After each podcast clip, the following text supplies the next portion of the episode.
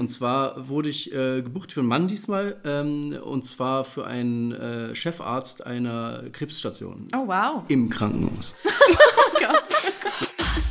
I keep it 100, 365. Squad of bad girls and they down to ride. I'm the CEO, I was born to shine. I'm a girl boss till I die. I got the ice. Herzlich willkommen zu Folge 38 von Glitter and Cash, unser sexy Podcast über alles, was irgendwie mit Strippen, Sexarbeit, Glitzer und ganz viel Bargeld zu tun hat. Äh, wir sind Noemi, die gerade auf Bali ist. Hallo. Und ich bin Amber, ich bin eigentlich in der Schweiz, aber gerade in Berlin mit unserem Special Guest für heute, den ich euch gleich vorstellen will. Aber zuerst, hallo Noemi, wir haben uns einen Monat lang jetzt nicht gequatscht. Ja, weil it's been so long. Wie geht's dir? Mir geht's super. Dankeschön. Alles wunderbar. Nur ein bisschen traurig. Ich muss gerade Abschied nehmen von Gut. Freundinnen, die jetzt hier zwei Monate hier waren. Ja, Ah, die sind ja. gerade heute gegangen. Oh je. Ja. Aber ansonsten alles gut. Und wie geht's dir? Wie waren deine Mhm. Ferien? Ah, meine Ferien waren super schön. Ich war ähm, in Thailand und habe alles gegessen, was ich finden konnte und ganz viele Straßenkatzen gestreichelt und super viele Massagen mir Mhm. gegönnt und was man halt so macht am Strand, Kokosnüsse getrunken und war wirklich, also so die erste Woche konnte ich echt voll abschalten und dann so nach acht, neun Tagen habe ich gemerkt, jetzt wird mir langweilig. Also ich war dann auch irgendwann wieder so ready zum Heimgehen und wieder arbeiten, was eigentlich ein gutes Zeichen ist, ja. Ja, du siehst frisch aus. Und bin dann fast, ja, fast übergangslos nach Berlin, was mich gestern ein bisschen genervt hat, weil ich gemerkt habe, so, jetzt bin ich irgendwie, eigentlich bin ich es gerade ein bisschen leid, immer unterwegs zu sein und ich will jetzt auch mal wieder daheim sein und meinen Kram machen und zum Arzt gehen für meinen Ellbogen, den ich verletzt habe und all die Sachen, wo man halt so machen will. Ähm, aber ja, ich habe eine Wohnung gefunden, also ich ziehe auch um Ende Monat. Nein, echt? Dazu. Also gerade viel am Laufen. Ende ja, Monat schon? Ja, also es ging super schnell. Hui. Wir haben irgendwie diese Folge rausgebracht und drei Tage später die einzige und erste, für die ich mich beworben habe. Es hat gerade geklappt. Also irgendwie Krass. hat es jetzt sein sollen Ja, und nice. ich freue mich mega. Ja. ja, Congratulations. voll im kleinen Basel. Ghetto. Das wird gut, ja. Ja, Schön. Oh, das freut genau. mich. Ja. Ja, ich glaube, ich will gar nicht so viel ähm, Ja. quatschen. Ich glaube, wir wollen loslegen, weil ich habe gerade fast eine Dreiviertelstunde gebraucht für unser Audio-Setup hier, weil es irgendwie nicht wollte. Und jetzt will ich unseren Gast nicht noch länger hinhalten. Ja, und jetzt ist auch gerade die Internetverbindung zu Hause. stabil. Also Ja. lass es uns tun. Okay, ja genau, let's do it, bevor wir irgendwie vor die Technik uns wieder äh, Ja, sitzen genau. lässt. genau. Ich bin daheim bei Paul Juice aus Berlin. Ähm, Paul, du bist der Stripper und du hast auch eine eigene Agentur, mit der ich auch zusammenarbeite und daher kennen wir uns auch, aber wir haben uns jetzt das erste Mal ähm, eigentlich persönlich getroffen. Wir haben immer nur Nachrichten und Voice Messages ausgetauscht und jetzt sitzt du hier neben mir. Willst du dich kurz vorstellen? Hi, Jo, Paul. gerne. Hi. genau, ich bin Paul. Ähm, genau, bin unter anderem äh, Stripper und habe auch eine Agentur. Vermittle unter anderem Junggesellenab zu Junggesellenabschiede verschiedene Aktivitäten, aber auch eben Stripper oder Burlesque-Shows. Ähm, bin auch noch Psychologe übrigens. Ah. Ähm, ja, ist sehr facettenreich sozusagen. Ist immer schwer dann zu sagen, ich mache das oder das. Also ähm, Kenn ich. Ja, ich mache. Ja, stimmt, du machst auch sehr Ja. viel. Ja, das Cool. Coole Kombo sind auf jeden Dinge, Fall. Ja. Äh, mega cool, dass du da bist. Danke, dass du dir Zeit nimmst. Mhm. Ähm, ja, ich glaube, so die erste Frage, die halt viele dir wahrscheinlich auch schon gestellt haben, ist, wie kamst du dazu, Stripper zu werden? So, wie hat das angefangen? Wolltest du das schon immer machen? Oder war das mehr so, okay, ich bin jung und brauche Geld? Oder das war im Rahmen von meinem Studium damals. Also ich habe ja Psychologie damals noch studiert und ähm, das war eigentlich der perfekte Job, um relativ viel Geld in relativ kurzer Zeit zu äh, verdienen, um eben den Rest der Woche dann fürs Studium äh, zu haben. Ja. Das hat sich aber eigentlich auch so entwickelt, dass ich das auch bewusst aufgesucht habe. Also ich habe das mal mitgekriegt von jemandem, äh, dass da einer in unserem Fitnessstudio irgendwie so eine Veranstaltung macht, dass da Mädels kommen und da Stripper auftreten. Ah, nice. Und der, mein Kumpel wurde gefragt, ob der da irgendwie mal oben ohne Kellner möchte. Und ähm, das fand ich total cool. Und dachte, "Das- machst du das und so? Und, ja, ich weiß nicht. Nee, und so. Ich so, wer, wer war denn das? Dann gehe ich da hin und frage den. ja, nice. Und ich- also hat sich gerade so ein bisschen angezogen. Ja, ich war auch gerade so eine Phase, da habe ich ähm, einen Teil meines Studiums in New York City absolviert. Wow. Und das hat, war irgendwie so generell so ein bisschen ein, ein Umbruch in meinem Leben, sage ich mal, so dass man sich dann mal neu orientiert. Also das wird ähm, die Noemi ja vielleicht auch festgestellt haben, wenn du so aus deinem eigenen deiner Bubble mehr rauskommst, dann kommst du viel zu dir selber, Absolut. weil das ja das ist, was du da mitbringst. Ja. Und dann stellst du fest, dass du vielleicht noch ganz andere Interessen hast, die die ganze Zeit in dieser Bubble irgendwie verdurstet äh, sind. Mhm, Und so ähnlich war es dann auch. Also ich habe damals halt mich sehr fokussiert aufs Studium, hatte so ungefähr eine Ahnung, was ich machen will. Aber irgendwie habe ich dadurch dann festgestellt, dass äh, da eben auch noch irgendwie was ist, was noch bedient werden muss in meinem Leben. Und äh, habe dann entschieden, dass ich den Typen da mal anspreche und mal rausfinden will, was da so geht in dieser Ja. Branche. Ja, dann erst einmal bei so einer Veranstaltung gewesen, diesen um ohne Kellner gemacht, total geil gewesen, weil ich damals nur normal gekellnert habe. Und Also das, das war in. New York. Äh, nee, das war dann in Berlin. Aha, in New okay. York habe ich das mitgekriegt, dass der Ah, das macht okay, und okay, habe dann, okay. sobald ich in Berlin war, bin ich dann gleich zu dem hin und habe gesagt, ey, komm, will ich jetzt auch mal probieren. Und dann lernst du die Stripper kennen, dann fragen die dich irgendwann mal, weil einer ausfällt, ey, ich brauche mal Vertretung, kannst du nicht auch mal so eine Show machen? Ja. Dann machst du deine erste Show, dann lernst du die erste Agentur kennen und dann weißt du ja selber, wie Ja. das ist, dass man dann irgendwann Teil der Szene ist und dann äh, Klassisch reingerutscht, würde ich mal sagen. Macht, geht's, geht's ja, aber schon bewusst. Also bewusst, aber so schön reingezogen Ja, worden mhm, dann auch. schon. Ja. Cool. Genau. Sehr. Wie war denn deine erste Show? Warst du nervös oder wie hast du dich vorbereitet? Hast du so ein bisschen auf YouTube Magic Mike Moves oder was? Also ich habe zu Ja. Hause damals noch in meinem Kinderzimmer habe ich tatsächlich meine ersten Übungen gemacht. Also ich habe die ja beobachtet, die Jungs, wie die Shows machen. Ja, Ich habe von der Agentur Videos abgeguckt. bekommen Ah, nice. und äh, konnte also schon so einen gewissen Aufbau dann mir überlegen. Die Musik habe ich, glaube ich, auch noch bekommen von dem und äh, dann habe ich äh, da echt vom Spiegel das erste Mal dann geübt und also ich weiß nicht, ob es die erste oder die zweite Show war, aber ich glaube, die erste war noch mit jemand anderem, einem anderen Stripper in einem Club im Separé, wo du dann auch gar nicht so viel falsch machen Ja. konntest. Also das hieß damals Disco Table, das gibt es glaube ich gar nicht mehr. Also das In Berlin. War, äh, die- so Raum, Raum Berlin Ja. oder so. Und ähm, da, da hat dann keiner so wirklich was gesehen. Oder es gab eine Show offen und der Rest war in diesem Separé. Das heißt, da konnte ich mich mal so ein bisschen einführen. Aber die, die entweder die davor, die Show, oder direkt danach, die war eine absolute Katastrophe. für, ich glaube, so drei bis vier schon. äh, Ich war ja damals noch jung. Und da waren es so drei bis vier schon, etwas ältere und auch schon etwas, äh, ja, Runtergewirtschaftet, ja, oder? und ein bisschen dicker auch. Okay. Ein paar Frauen, die sich das irgendwie gegönnt haben und ich Aha. kam da rein und die Show war nicht richtig, konnte nicht richtig machen, was ich sonst mache. Ähm, aber irgendwie, wenn man halt wirklich sagt, das macht mir trotzdem so Spaß, dann hört man da nicht auf oder so, Ja. oder so sondern man macht dann weiter und dann wird die nächste wieder okay und Mhm. irgendwann ist man drin, ja. Ich glaube, das ist auch manchmal so ein bisschen Anfängerfehler, dass man vielleicht zu doll so ein Konzept im Kopf hat, wo man dann durchziehen will, oder? Und dann kommt man da an und das geht vielleicht aus irgendeinem Grund nicht, weil nicht genug Platz ist oder Ja, man, halt irgendwie die Umstände das nicht ganz so zulassen, wie man sich das ausgemalt man baut hat. schon eine gewisse Toleranz auf, dass Ja. es meistens nicht so läuft, dass alles so läuft, wie man es sich gedacht hat, Ja. sondern man lernt dann, wie überspiele ich Situationen oder lass mir hier ein bisschen mehr Zeit oder Ja. machen vielleicht einen Witz aus der Sache, wenn die Musik nicht anfängt zu spielen Ja, und unterhalte mich erst Klassiker. mal. Ja. So wirklich lange äh, dann auch teilweise, dann unterhalte ich mich halt, frag die mal, wie heißt du denn eigentlich? Und Mhm. bla und äh, oder üb schon mal dieses berühmte Schreien, das ist ja bei den Mädels vielleicht noch ein bisschen sogar verbreiteter als bei den Männern, dieses Wuh, wenn du da halt irgendwas machst, Die den Shot ausziehst oder so. Äh, genau. Ja, äh, Und Frauen sind ja auch bei Burlesque-Shows meistens äh, lauter, was ah auch ja, schön da, ist. Da hört ja. man das vielleicht dann auch Mhm. mal eher noch, als, als wenn du bei Männern bist. Das kann man schon mal vorproben oder sagen, Mädels, lasst mal was hören irgendwie und dann das überspielen, diese ganzen Dinge. Ja. Da hat man irgendwann eine Gelassenheit. Also mittlerweile kann ich gar nichts mehr aus. Also, da kann. Das, Es kann wirklich alles schief ich, gehen. Und, ja. will schon fast sagen, abgefuckt, aber Ja. du nimmst alles sehr gelassen nach. ich glaube, du machst jetzt 12, In, 13 Jahre. in welchem Rahmen strippst du? 12, 13 Jahre. Ja. 12, 13 Jahre, krass, Ja. ja. In welchem Rahmen Mhm. strippst du denn momentan? Ähm, findet man dich in irgendeinem Club, in der Bar? Machst du Private Bookings? Was ist Mhm. so der Rahmen, den du anbietest?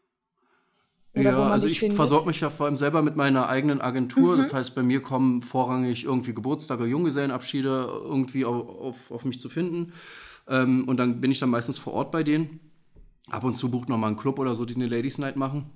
Jetzt ist ja bald wieder Frauentag, beziehungsweise Weiberfasching ist in Ah. drei Tagen. Da- ist, das ist in, in Ostdeutschland nicht ganz so verbreitet wie der Frauentag. Dafür ist der am 8.3. dann so das Highlight.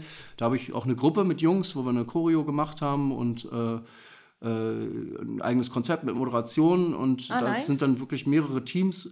Juicy Boys nennt sich das, kann man ja mal hier mal sagen. Ja, gern Werbung machen. Genau. Absolut. Ähm, die, die, die fahren Unsere dann auch Zuhörerinnen sind auch meistens hauptsächlich weiblich. von Ach so, daher, okay. Also vielleicht ist Hau es ja raus. sogar, also jetzt in, am Frauentag ist es wirklich schwierig, im Mecklenburg-Vorpommern und Brandenburg an uns vorbeizukommen. Also wir sind wirklich am 8.3., glaube ich, vier Teams, die jeweils drei Clubs haben. Also schon wirklich, das ist am also Frauentag immer klappert so. dann so die Clubs ab Ja, ja, dann quasi und erst macht dann dreimal eure Show. Genau, in verschiedenen Shows, äh, Locations. Du musst natürlich Oh, dann mit wow. denen verhandeln, wer wann. Wir alle wollen natürlich 21, 22, aber jetzt kommen manche 20, die anderen 22, die anderen erst um 0 und dann fahren die Jungs halt, inklusive mir, dann eben mit ihrem Team immer drei Jungs von einem Ort zum nächsten und Mhm. äh, da sind wir dann jetzt wirklich an dem Tag, also am 7. und 8.3. wirklich viel in Mecklenburg-Vorpommern und äh, Brandenburg unterwegs. Da ist ja jetzt auch Feiertag am 8. Ja, okay, Okay, cool. ah, crazy. Ist das so für dich ein großer Tag im Jahr? wo Ja, gerade für die ja. Juicy Boys. Also für dieses Projekt. Es ist ja, wir hatten ja vorhin schon Mhm.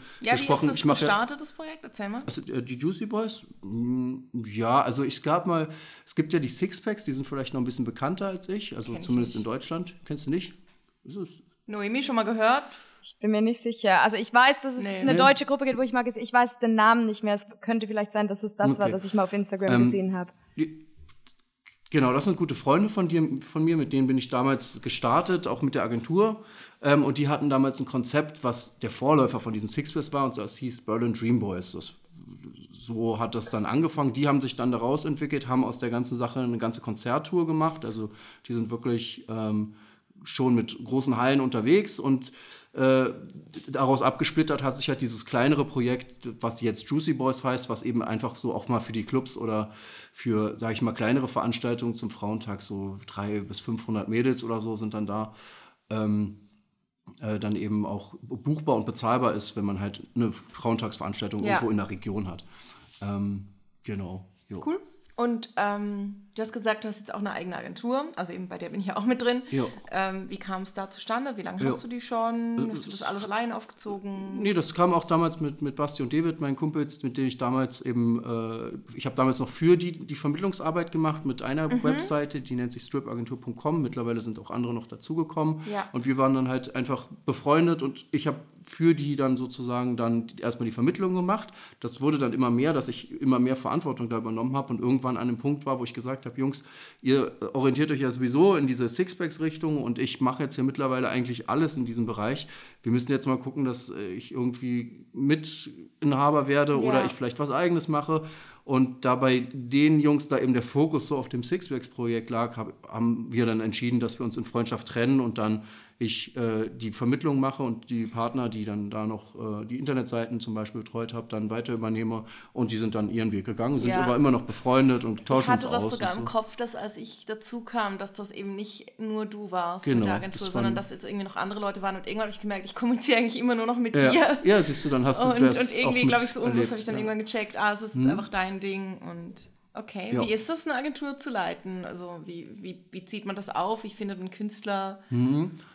Also die Künstler finden uns mittlerweile, also mittlerweile ist der Pool so groß, dass ich sagen würde, dass ich fast alle Stripper oder Stripperinnen äh, kenne, die in Deutschland oder Österreich oder Schweiz unterwegs sind. Schon nicht schlecht, ja. Ja, ist ja, ist ja, ich würde sagen, mit die größte, sogar in Deutschland zumindest. Also, Ja, hätte ich jetzt auch gedacht. Ja. Ähm, und die finden jetzt mittlerweile mich. Also mittlerweile kommen die, Mhm. bewerben die sich auf der Website. Am Anfang ist es halt so, dass du dein Netzwerk irgendwie dann sammelst und überhaupt mal strukturierst und mal schaust, wer ist denn überhaupt wo. Ja. Ich habe ein Buchungssystem, da sind die ganzen Künstler eingetragen. Das heißt, ich sehe, wer in der Nähe von einer Anfrage ist, Ah, kann also entsprechend auch schon wissen, wie teuer die Anfahrtskosten werden und den Kunden dann schon ein Angebot von die, aus dem System schicken. Ähm, und dann läuft viel über diese WhatsApp-Broadcast-Listen, also Verteilerlisten, wo verschiedene Künstler in einem Bundesland sind. Wenn ich jetzt keinen finde, schreibe ich dann mal aus, wer kann denn hier und hier eine Show machen. Ja. Die, die kennst du ja auch, die Nachrichten. Ja. So bei Stripper, bei Burlesque-Tänzern ist es häufig so, dass ich dann, weil die nicht, da bin ich, da gibt es bestimmt auch genauso viel, aber bin ich nicht ganz so intensiv vernetzt wie bei den Strippern, weil das halt nicht ein kleiner Teil ist, aber der größte ist halt dann schon Strip. Auf jeden Fall schreibe ich das dann da aus, wer kann hier und da eine Show machen. Äh, brauche eine Gage, dann Mhm. meldest du oder jemand anders, der Ja. kann in der Region sich, yo, ich kann, biet mich mal mit an, kriegt der Kunde wieder ein Angebot. Und, Ja, äh, ich habe das Gefühl, du bist da sehr gut organisiert. Also es geht immer mega schnell und ich habe das Gefühl, du hast da einen sehr guten Workflow für dich hinbekommen. Ja, ich mach, ich mach's auf Masse, sage ich mal, so Ja. ein bisschen. Ich bin auch gut auffindbar. Ähm, ich habe aber halt auch mehr Kosten als andere. Also es ist ja, ich habe eine richtige Mhm. GmbH. Ich mach das, viele machen das ja so im Einzelunternehmen, wenn überhaupt. Ja. Also, und äh, machen das so ein bisschen nebenbei. Ich habe aber halt die, die Webseiten, die kosten Geld. Ich habe Ja. eine eigene für Bolest, die dann wieder Bolest-Agentur heißt, dann die Strip-Agentur. Worüber wir jetzt noch gar nicht geredet haben, ist, dass ich jetzt gerade anfange, Junggesellenabschiede zu betreuen. Also ähm, du kannst bei mir Paintball oder Limousine oder Partybus in deiner Stadt. Paket. Genau, das macht halt total Sinn, wenn du die sowieso schon irgendwie hast, diese Zielgruppe Ja, so und die kennst, sorglos. Ja. ähm, dass man dann da eben auch was anbietet und ich mache es also schon hauptberuflich. Da, Ja. Und so, ja. Aber es ist halt wirklich ein geiler Job. Weil du, erstens kannst du den von überall äh, machen. Wir hatten gerade schon, Noemi, gesprochen, dass äh, ich auch gerne einen größeren Teil des Jahres in den kälteren Jahreszeiten auch im Ausland verbringen wollen würde. Und das geht halt gut, wenn du die ganze Zeit am Rechner eigentlich nicht gebunden bist an, an Standort. Und, und alle Projekte, die ich jetzt zusätzlich mit reinnehme in die GmbH oder in meinen, ja, in dem allem, was ich tue, würde ich auch immer nach dem Aspekt bewerten, ob es möglich ist, das weiterhin unabhängig vom Standort zu machen, damit ich mir diesen äh, Bonus nicht, nicht, auch wo ich ihn jetzt noch nicht nutze, nicht verbaue sozusagen. Ja. Mhm, mhm. Ja.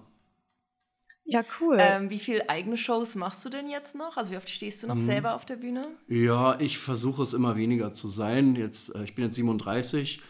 Ähm, Ist ja noch ich, kein Alter, du.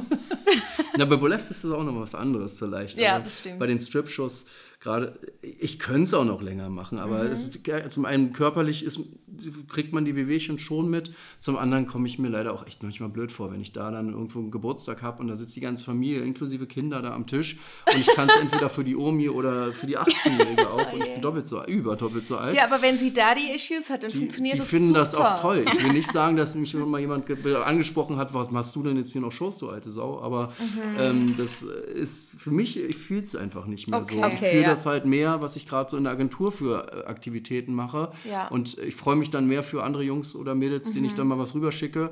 Ähm, und es muss dazu sagen, es ist auch in Berlin echt schwierig geworden. So, wir sind jetzt wirklich viele Stripper. Ich habe ja schon mal die Sixpacks erwähnt. Mhm. Die sind ja hier auch stationiert. Das heißt, die haben eine gewisse Reichweite und sind relativ bekannt.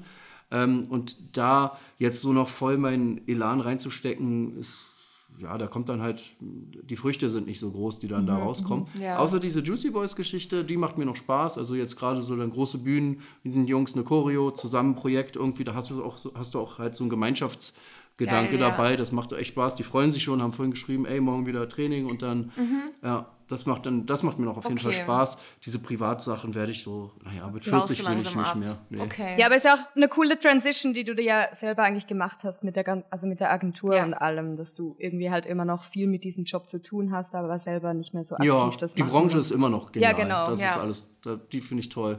Aber selber, wie gesagt, die, ich mache es noch. Es macht auch noch Spaß, zu 50 Prozent vielleicht, so, wo ich wirklich sage, oh, war doch noch wieder geil. Aber die, früher war es immer, ich bin immer jeden Samstag raus und habe mich jeden Samstag gefreut, äh, wieder Show-Performance machen, habe neue Shows kreiert und so. Das mache ich auch schon alles gar nicht mehr so. Okay. So viel Outfits angepasst, Musik neu geschnitten und es Mhm. echt gelebt. Ähm, ist noch teilweise der Fall, aber nicht mehr so, wie es mit Mitte 20 zum Beispiel war. Ja. Ja, ich habe das halt immer noch mega fest. Also ich gut, finde es mega gut. schön, wenn du sagen kannst, so, hey, ich habe nicht mehr so Bock und ich habe aber voll Bock auf Ja. alles andere, was eigentlich jetzt Ja, am Laufen ist. Solange du Bock hast, ist es Ja. auch total gut. Dann- Ja, du, ich werde auch älter, ne? Ich Ja. bin äh, knapp über 30, kannst darf es ja man öffentlich sagen. Und also bisher, so wenn ich Leuten mein Alter sage an Shows, dann kommt immer so, ah, was, krass, nee, voll Ja. easy. Also es war jetzt noch niemand enttäuscht, wenn ich komme. Gesagt, das es ist halt so die Angst, oder? Dass du aufkreuzt und jemand dann so ein bisschen, ah, okay. Ja, es ist auch gar nicht so die Reaktion der Kunden, die wollen immer noch, aber Mhm. äh, es ist wie gesagt eher so, dass ich mich selbst in dieser Rolle nicht mehr Ja. so fühle, wie wie es damals war. Ich würde sagen, ähm, es ist auch ziemlich tough als männlicher Stripper jetzt wie du, weil es ist ja schon irgendwie auch so ein bisschen die Erwartung, dass du sehr, sehr fit bist körperlich, oder? Also die meisten, die, die Leute Ja. Ja, das erwarten auch, aber Muskeln, gut, das haben die Frauen auch, Waschbrettbauch. Hast du das Gefühl, dass da irgendwie ein bisschen Nee. Druck auch war? Oder? Definitiv, ja. Ja, oder? Doch, ist immer, ja. Ja, Ja, also wir hatten es schon mal davon, dass ich fand, als Frau kannst du auch ein bisschen rundlicher sein, nicht Mhm. ganz, also du brauchst kein Sixpack. Das, Frauen sind auch schön, wenn sie nicht in Top-Shape sind, grundsätzlich.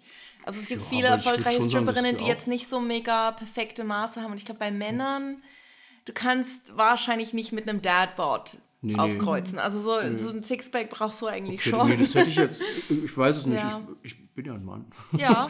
Und ich, also ja, der ist definitiv da. Ich hätte jetzt gedacht, dass Frauen das genauso sehen, dass die halt da auch dann unter Druck stehen, äh, die Optik zu erfüllen. Sicherlich. Also ich glaube, wir streben das alle Es ist ja an. nicht nur das, der Körper, es ist ja die Gesamterscheinung. Also, Also im Stripclub sehen wir recht viele verschiedene Bodytypes. Ah, Und da okay. gibt es wirklich Mhm. solche und solche. Und Ja. also ich würde jetzt lügen, wenn ich sage, es ist mir völlig egal, wie ich aussehe. So. Also ich Ja. arbeite sehr viel dran. Natürlich hat man so das Ideal, wo man gerne erreichen will, aber ich glaube, als Frau ist es Mhm. einfach. Ja gut, das Nicht- ist, das, das ist vielleicht ein das Punkt. ich Gleiche, arbeite ja ja. nicht in einem Stripclub, sondern ich Mhm. bin dann Genau. the one, der da wirklich der Mr. Ja. Universe sein muss. Ja, das ist ja so die auch, Fantasie, männliche die da Gäste da sind, wird und die soll dann ja auch perfekt wenn da, sein. wenn da zwei, Genau. drei Jungs stehen und die sagen, also den Buddy, den hätte ich aber besser hingekriegt, Ja. dann ist es vielleicht noch was anderes. Unangenehm, das Gefühl, ja. Ja. Als wenn, also du musst halt da schon wirklich immer der, der Überrenner sein und ähm, Ja, das ist ein krasser ist Anspruch. deswegen ein bisschen was Das anderes. ist echt ein krasser Anspruch, finde ich, für, für das Männer. ist auch, weil, auch mit der Grund, warum ich da so ein bisschen mich langsam entferne, weil der Ja, Druck ist. Verstehe ich. Weil, wie gesagt, ich glaube, so als Frau kann man auch, ähm, wenn man jetzt zum Beispiel ein bisschen kurviger, molliger ist, dann fällt man halt einfach quasi in eine andere Kategorie. Man hat dann ein anderes Publikum, die vielleicht so mehr auf curvy Girls stehen, Ja. aber als Ja, Typ bist du dann halt so einfach sehen, raus quasi. Ja. Ja. Wenn du jetzt auf einer Party bist und als Frau dir dein Shirt ausziehst, da werden erstmal alle Männer applaudieren. Ja, Oder eben. weniger so, oh, geil. Genau so. Wenn du als. Hauptsache Brüste, ja. genau. Und wenn du aber als Typ dein Shirt auf der Party ausziehst, solltest du besser gut in Shape sein, sonst Ja, wird's echt peinlich. genau. Also ich finde, ihr habt da echt schon Ja. tough. Ja. Mhm. Okay, Ja. gut. Ja, Habe ich so noch nicht gesehen, aber könnte sein, dass was dran ist. Mhm. Es gibt ja auch sehr viele männliche Stripper, die dann so als Sidejob Fitnesstrainer sind. Also Ja. es ist ja eine Die- sehr also beliebte Kombination. Definitiv. Alle, alle Jungs machen viel Sport. Die das Ja. machen. ja, sehr viel Wie Sport. oft trainierst du? Also ich sollte oder habe, ich habe jetzt gerade eine kleine Flaute, aber ich habe, wie gesagt, ich habe mit meiner Bandscheibe zu tun, aber ja. so viermal die Woche ist, äh, ist schon schon normal viel. für, für Ja, ja, uns. Ja, ja. Gibt auch welche, die noch mehr machen. So, und das über jetzt auch zwölf Jahre lang. Ne? Ja, ist da ja ist auch viel krass. Freizeit drauf. Ja. ja, es ist halt Teil vom Job auch.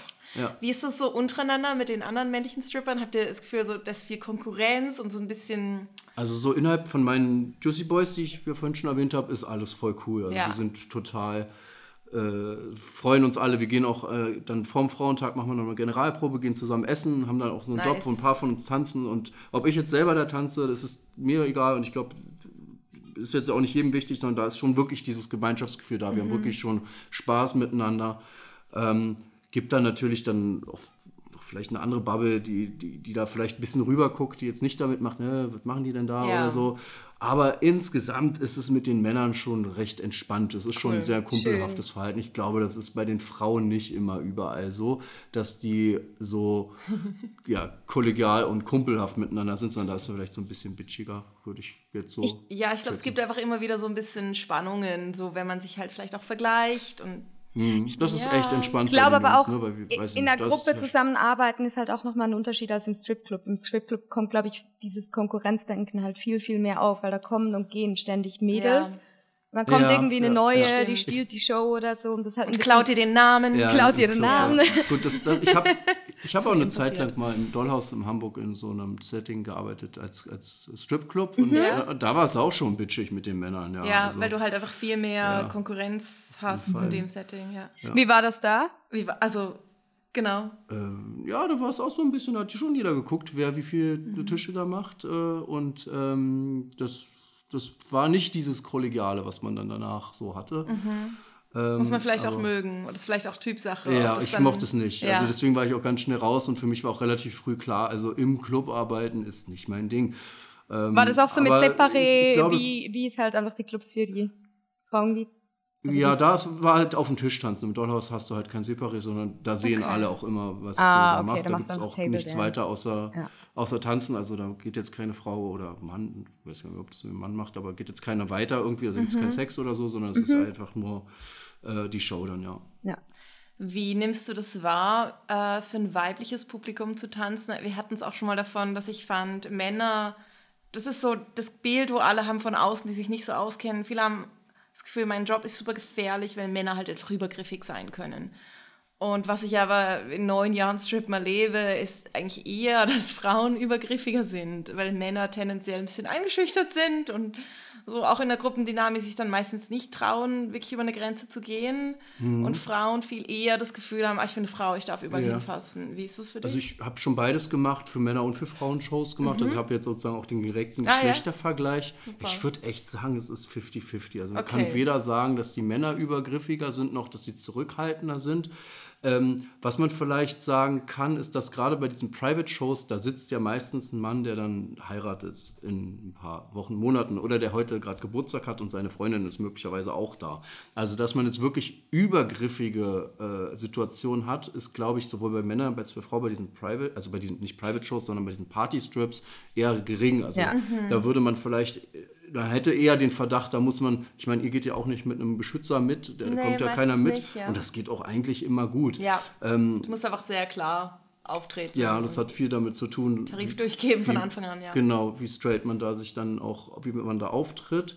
Ähm, und äh, ja, also da, wie gesagt, Frauen gibt es gibt's mal jemand, die dann vielleicht das Tuch wegziehen, das ist so irgendwie so, ein, so eine ganz witzige Idee, die die Ja, dann am super. Ende haben. Da bin ich dann auch pissig, wenn sie es Ja. versuchen. Ich bin auch vorbereitet, dass es nicht passiert. Aber es machst du nicht das klappt. auch so, dass du dann am Schluss so quasi Hose abziehst, aber immer noch so ein Tuch drüber Ja, ja, hast? also so? meine, das, das meine. Genitalien zeige ich nicht während Ja. der Show. Ich habe immer dieses Tuch und gerade deswegen Ich finde, es braucht es äh, auch nicht. Ja, Ja, nee, voll. ich notwendig. Und gerade deswegen bin ich dann schon, finde ich das unhöflich, wenn man versucht, mir das zu entreißen. Unhöflich, das ist ein gutes Wort. ja, ja, das ist unhöflich, sehr ja. äh, diplomatisch ausgedrückt. Ja. Ja, ich hatte mal im, äh, Ähm, im Hot Peppers in Prag, wo wir Ja. arbeiten, das habe ich auch mal erzählt. Ähm, da ja, stimmt. haben da hin und wieder gibt's da auch eine Männergruppe, die da in einem großen Separierraum ähm, so auch so Shows, Polterabende und so anbietet. Und die hatten da mal einen Testlauf und haben dann ein paar von uns Stripperinnen reingeholt als Publikum, damit sie den Testlauf mit uns machen konnten. Und ich war so unglaublich beschämt, wie daneben sich die Frauen verhalten haben, den Strippern gegenüber, weil ich dachte so, gerade wir als Stripperinnen müssen sie eigentlich wissen, aber die Frauen sind dermaßen ausgerastet, weil sie mal auf der anderen Seite sitzen. Die haben wirklich die Männer da, also die Stripper, angegrabbelt und angeschrien und angetatscht und wollten den zwischen den Schritt fassen und also wirklich, ich hatte so Echt, ja? krasses, Nee, so, Ja. ich hatte so krasses aber Fremdschämen. vielleicht im Separé nochmal eine andere Ja, Situation. Aber- vielleicht, weil es Ja. so mehr im Privat Ich habe auch das Gefühl, es war so, weil gerade weil, was eigentlich erschreckend ist, aber gerade weil die Girls sonst als Stripperinnen arbeiten, waren die so gehypt, dass sie jetzt mal auf der anderen Seite saßen, dass sie irgendwie sich gar nicht mehr Mm. halten konnten. Ach so, es waren Stripperinnen. Ja, ja, es waren das muss wir, ich also ehrlich ich war da gesagt auch auch sagen, dass wenn jemand übergriffig wird, dann sind es meistens die, die Wirklich? Also wir haben zum Beispiel in Pascha in Köln, da haben wir auch, ähm, äh, es war, war so ein Halbclub-Setting, also es gab da dann auch wieder auch Tisch, auf dem man getanzt hat, ähm, gab kein Separé. Ähm, da arbeiten ja Prostituierte vor allen Dingen und für Mhm. die war es hauptsächlich irgendwie auch gedacht, dass da die auch mal ein bisschen Spaß haben und dann ihr eigenes Geld dann da wieder. Und die waren schon, also Ja, da, Äh, das sind dann da irgendwie die Grenzen wirklich, nicht so da, äh, ne? Es enttäuscht mich Ja. so ein bisschen. Mich Aber auch. vielleicht haben sie es ja auch gerade so erlebt bei anderen und, Ja. und wollten jetzt auch mal sich daneben benehmen, Ja, ich weiß oh nicht. je. Ja, ich finde das so stimmt, wenn, dann sind es selber welche, die aus der Branche irgendwie dann äh, kommen und auch mal dürfen, ja. Das, das hatte ich dann auch so. Ich meine, das. Unangenehmste, Mhm. das ich da im, im äh, La Perla auch hatte, zum Beispiel mal, das in, also wir in, in einer Kontaktbar auch. Also eine Kontaktbar. Genau, in der Schweiz, ist eine ja. Kontaktbar in der Schweiz, wo ich auch hin und, also wo Amber tanzt, wo ich auch hin und wieder tanze. Und obwohl es eine Kontaktbar war, ist und, und die Jungs, also die, das Publikum da kann manchmal auch ein bisschen Ja. die Grenzen nicht so kennen, aber tatsächlich übergriffig wurde bei mir eine Frau, die da gearbeitet hat. Ja. Mhm.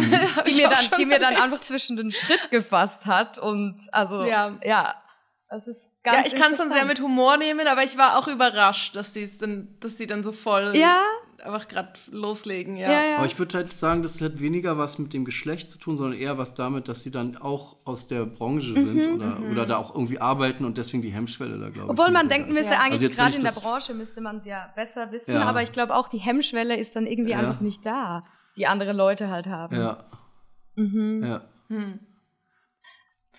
Bist du mal gebucht worden? Ich, ich höre mal wieder so Stories von Männern, die Junggesellenabschiede feiern und dann ihren Kollegen überraschen, aber halt nicht mit einer weiblichen Stripperin, sondern mit einem männlichen, um ihrem Kollegen quasi so eins auszuwischen, was ich völlig daneben finde, Äh. aber also, ist dir das mal passiert? Ja, ja, kenne ich auch die Situation. Also eigentlich habe ich eine Zeit lang gesagt, das mache ich gar nicht. Ja. Also wenn für einen Mann, dann muss der Mann auch wie Freude daran haben, haben. ja. So, er muss also irgendwie schwul oder bi sein.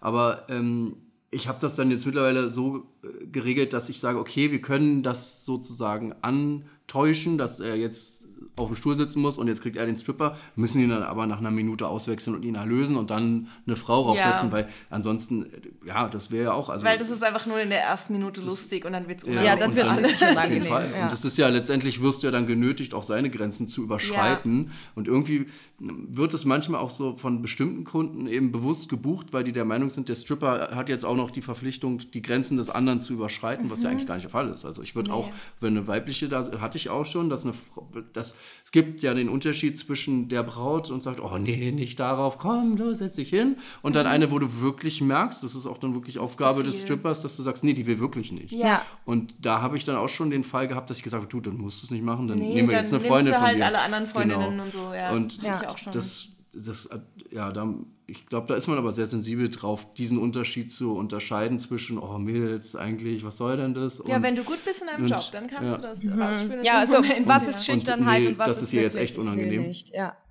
ja, ja. Ja, weil manchmal muss man die Leute halt so ein bisschen schubsen und dann Ja. freuen sie sich am und das Schluss ist halt doch, echt ein schmaler ja, Grad zwischen, genau. ich schubse dich jetzt ein bisschen und ich krieg noch mit, dass es jetzt Ja. echt nicht okay ist. Oder wenn sich jemand halt völlig versteift, dann musst du halt sagen, okay, nee, das, Ja. also die Idee davon, dass wir das hier, also der Grund, dass wir das hier machen, ist ja, dass du einen coolen Abend hast. Und wenn ich jetzt dich irgendwie hier traumatisiere, weil dir das einfach zu weit geht, dann Ja. haben wir alle nichts davon. Ja. Ja. Oder das andere Extrem ist, wenn die Person zu sehr gehypt ist und dann zu viel mitmacht, dann sage ich auch manchmal, also du musst jetzt schon sitzen auf dem Ja. Stuhl oder du tanzt, dann habe ich aber gleich Schluss und dann habt ihr nichts davon. Habe ich auch. Ich habe gestern ähm, in Berlin ja meinen Lapdance-Act gemacht, also meinen Krankenschwester-Act, und da nehme ich mir random aus dem Publikum eine Person raus, Mhm. die, die einen Lapdance bekommt. Und ich bin halt seit neun Jahren Stripperin, deshalb kann ich das halt im Moment ohne Briefing machen. Und ich glaube, das ist halt was, was, was viele halt nicht können, so dieses im Moment entscheiden, wen du dir aussuchst. Und ich habe gesagt, es muss immer jemand sein, der ein bisschen nervös ist, weil wenn sie sich zu doll freuen, auf der Bühne auf dem Stuhl zu sitzen, dann Ja. mischen sie sich zu doll in meine Routine Ja, ein ja. und wollen dann aufstehen oder mich plötzlich heben oder irgendwie Ja. wollen dann zu doll selber im Rampenlicht Mhm. stehen und dann macht mir das so, vermasselt mir das so ein bisschen das, Ja, ja. was ich vorhabe. Die goldene Mitte. Aber wenn sie eben zu schüchtern sind, dann macht es eben auch keinen Sinn. Oder Ja. dann gehe ich ja eben über die Grenze. Und das rausspüren, das ist, glaube ich, das, was du halt auch im Job lernst. ja, ja. Mhm. Ähm, jetzt abgesehen von der Agentur, du hast ja erwähnt, dass du Psychologie studiert hast. Arbeitest du aktuell auf dem Job oder gar nicht? Ähm, nee, tatsächlich habe ich nach dem Studium nie wirklich viel beruflich jetzt im Bereich Psychologie gemacht. Nur während Corona habe ich Bewerbungscoachings gegeben. Das war eigentlich das erste Mal, also im Studium habe ich auch ein paar Studentenjobs gemacht ähm, in der Neuroforschung und im Bereich von Arbeits- und Organisationspsychologie, also eine Unternehmensberatung war das. Da ging es um Persönlichkeitseigenschaften äh, für Bewerbungsverfahren, Assessment Center und sowas. Und ähm, mir fehlt das aber tatsächlich manchmal ein bisschen so. Gerade jetzt, wo ich in, wieder in so einer neuen Umbruchphase bin, wie damals eben nach New York City, ist jetzt so ein bisschen, wo ich mir denke, ey, du hast das jetzt echt sieben Jahre lang studiert. Ähm, du kannst da auch ein bisschen was und äh, immer wieder, wenn ich über das Thema rede, merke ich, dass ich auch eine gewisse Begeisterung immer noch für Psychologie habe. Und ähm, ich glaube, das könnte auch eins der späteren Projekte dann Ja. werden, die ich dann noch mache. Ja, und man kann jetzt zwar Coaching zum sagen, genau, du hast jetzt zwar nicht auf dem Beruf gearbeitet, aber eben, du hast sau viel Erfahrung mit Menschen und mit Menschenarbeiten gesammelt und das ist eigentlich ein riesen Asset für dich. Ja, Das weiß dachte halt ich nicht, auch. wie das in also- einem Portfolio formuliert werden kann. Ich würde aber fast sagen, aber die Agenturarbeit hat mir da sogar mehr geholfen jetzt als Mhm. das Strippen an sich. Also ich meine, da bist, Mhm. du, bist du ja eigentlich in deinem Show-Element. Mm, Ob du da wirklich so die Leute so rührst oder kennenlernst auf einer Ebene, wie das jetzt psychologisch relevant wäre, aber die, diese Agenturarbeit schon eher, also gerade wenn es so um Marketing oder um Verkaufsprozesse geht, da habe ich ja, also das potenziert sich ja sozusagen. Meine eigenen Shows ist ja nur ein kleiner Teil an Menschen, die ich dann überhaupt Ja. erreiche.